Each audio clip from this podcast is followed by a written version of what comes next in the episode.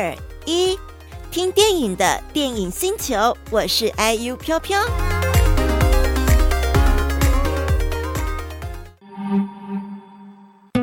以卢英良导演拍摄自家的家务事的纪录片电影《神人之家》，虽然这次没有抱回金马五九最佳剪辑跟最佳纪录片的奖项，仍然是被称赞是二零二二年的最佳电影之一。喂，阿亮，阿伦哥，上北方的交代，我叫你，你几个人骑车爱较注意的。免啦，你你跟新闻啊有关的，但是你别跟我讲。请听在高雄特映会后与导演卢英良的单访谈。在学人之家，坐到旁边就是我们卢英良导演。导演你好，嗨，大家好。导演在今天的特映会现场，其实现场人很多，也比你预想中就是大家反应是还不错的。有哎、欸，人蛮多，有被鼓励到，谢谢大家。嗯，导演真的非常客气哦。好，我想先从导演就是拍摄这部片子，我想把时间拉回到二十多年前，嗯、你决定离开家那个时候，你想要往电影这块路，可不可以稍微再讲一下，你当时候想离家是因为你想追寻梦想，还是家庭的一些关系让你觉得想要出去闯一闯？嗯，其实说实话，我觉得因为那时候太年轻哈，我我不太知道要怎么样去梳理说那个确切的想法。那时候心里确切的想法是什么？他只是单纯的一直想说，我想离开，我想离开，但我一直找不到一个理由，他可以带我走。那直到我遇见了电影，他好像在我心里长了一对翅膀，我觉得他可好像可以带我离开这个地方，就只是那样而已。但我觉得。可能现在回想，会觉得那时候可能觉得家里家里没有温暖，然后你在那边可能我可能看不到自己的未来吧，所以那个时候才会迫切的会想离家。对，片中主要的家人角色有父亲，他每天签赌，家人劝告都不听，还败光了家产；而导演的妈妈一辈子辛苦，住在台湾这块海岛上，居然连海都没有看过。哥哥叫做卢银志，从小就替神明传达讯息，帮乡民来解决问题，却无法解决自己家庭的问题。哥，我已经离开二十几冬了，你嘛是什么代志拢做袂好？我讲你过年，包红包给包两件，好好好。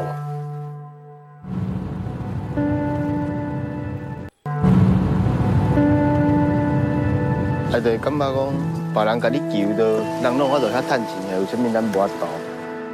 对于当时镜头下的爸爸总是不多话，却热衷签牌的形象，总还是有些疑问。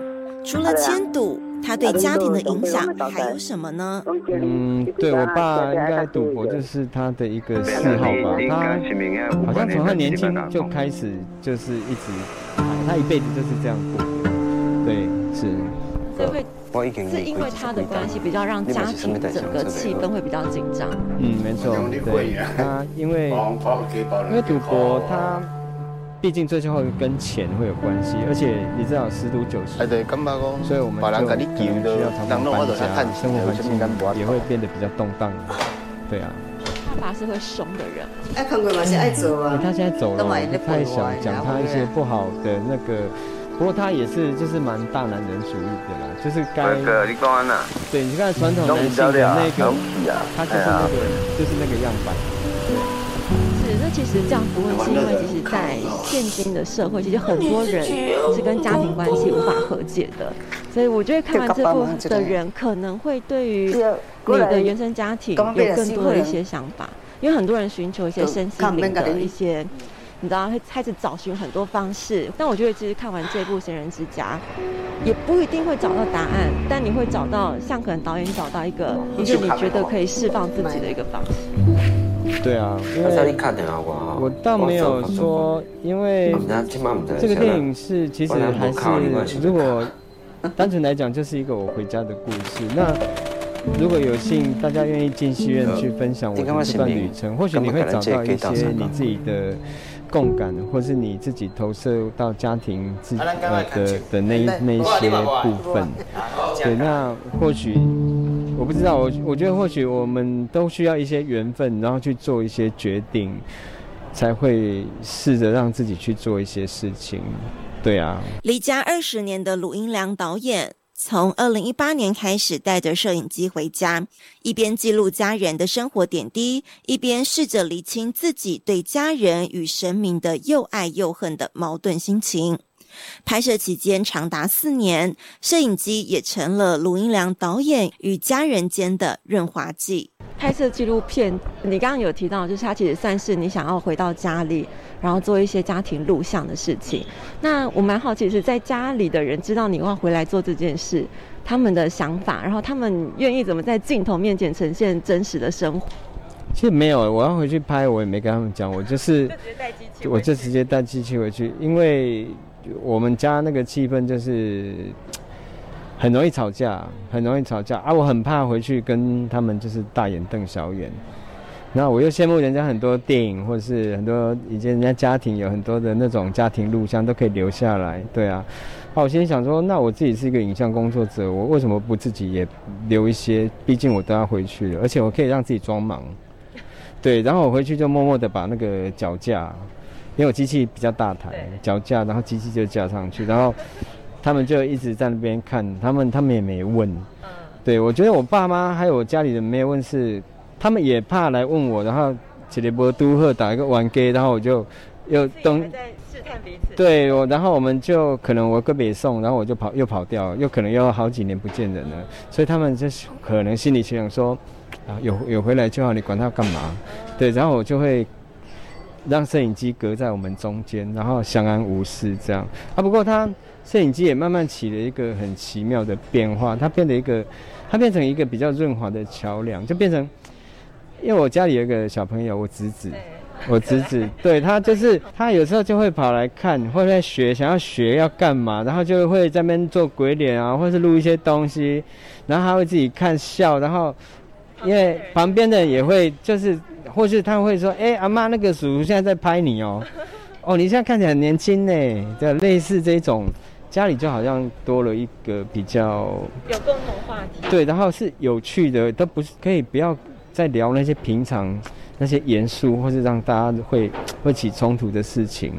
对，那拍摄这件事情慢慢就在我们的生活里面，它好像变成一个比较好的事情，所以大家也就就这样子，也没有去问什么。嗯，对啊，我觉得因为拍，不管是拍什么，我觉得可能拍纪录片，或是你，我我我觉得我就像就像我拍我的家庭录像一样，就是我觉得那也都是缘分。对，我们一起经历了那一些所谓的好的或是不好的事情，那我就是那个家里一份子，那我就是照着我的感觉把它记录下来，然后最后到后期的时候再来整理。对，是这样。你手卡没好不好？买了。刚才你卡电话我吼，我只好感觉烦的。啊，唔知，今晚唔知啥啦。我咱无卡你，我也是要卡。不禁也相当好奇，在电影中出现的家人们看到电影播映时的想法或感受是什么呢？嘉义在嘉义的戏院，戏院有回去做放映，但我妈没有去看，那、啊、其他人看了没有、欸？哎，他们都没有讲什么、欸，哎，大家都没有讲，只有我侄子看完，他出来就我们那天看完，在要去第一个眼神交汇的时候，他给我这样，什么意思？他就笑笑给我这样。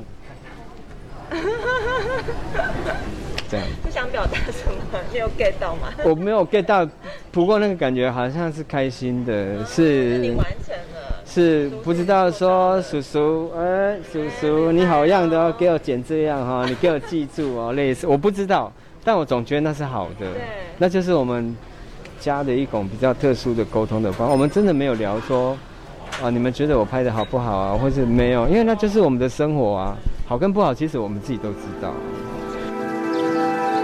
伟哥，你讲安那？拢已了了啊，拢去啊，哎呀。玩乐的考到啊。那你自己也要问公公啊。就甲帮忙一下，伊要过来，干嘛要来收可能，就看免甲你。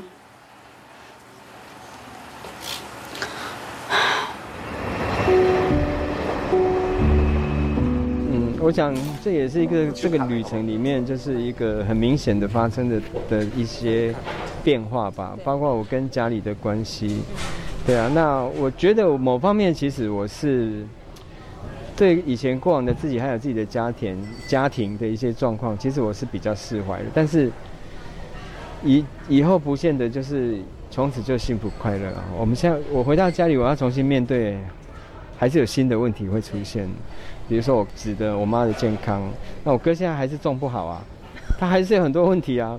他每一期每一期的问题不一样，有可能是价钱不好，有可能又是虫害，那有可能是药问题，或是地不好，因为他一直换地方种，去租地种嘛，对啊，有时候采收工人也是又又是，哇，那问题很多了。但你就也必须参与到。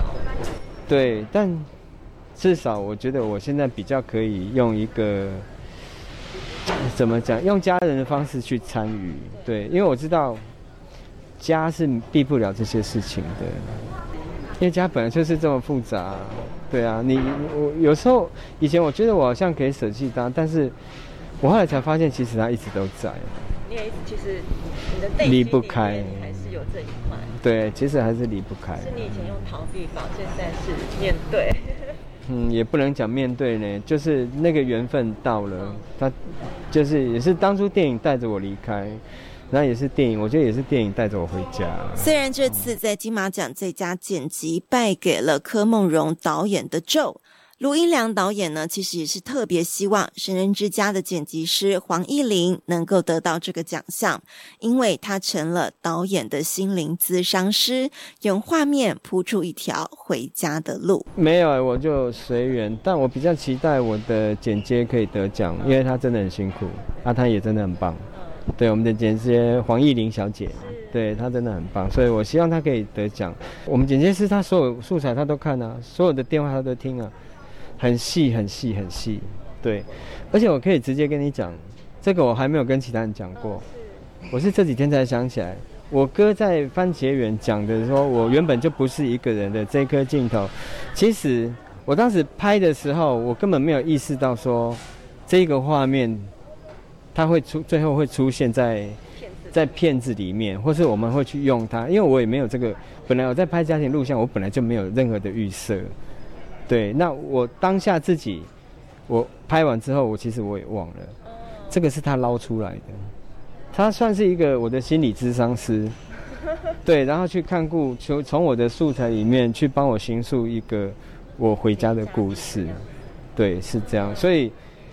那个东西，我可能我觉得那个当下应该是一个，那天下午应该是一个，就是那个田里面可能只有我们两个人，因为这些话我们不可能在家里讲。那不知道为什么那个缘分到了，然后我们也就是把一些话就聊开了，就只是这样而已。对。爱看过嘛是爱做啊，都嘛因咧陪我，然后回来。神人之家讲的不只是家庭关系，还有老者面对终老的一环。访谈中听到导演最常挂在嘴边的就是随缘。那其实呢，看似无神论者的他，似乎也不自觉的在顺应这股无形的力量。就呃，神人之家，哎，十一月二十五在全台上映。那这个是一个关于家的故事。我知道家很复杂，但。如果大家可以去看看的话，或许会找到属于你自己的部分。手卡没好不好？买了。刚才你打电话我吼，我只有感觉烦的。啊，唔知，今晚唔知啥呢？我咱无卡你，我也想要卡。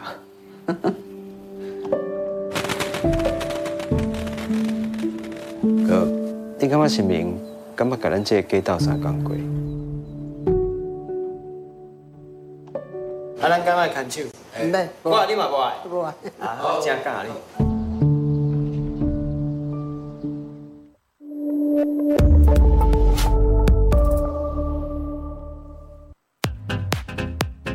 耶，刚听到就是我们在上一次在高雄特映会现场的会后呢，赶紧把导演给留了下来，当然有预约啦，然后做了这个小访谈，我觉得还不错。短短的十十分钟，我们其实在现场真的没有久留啊，呃，能够跟导演近距离在这样子的访谈当中都认识这一个创作者，也是很棒的感觉。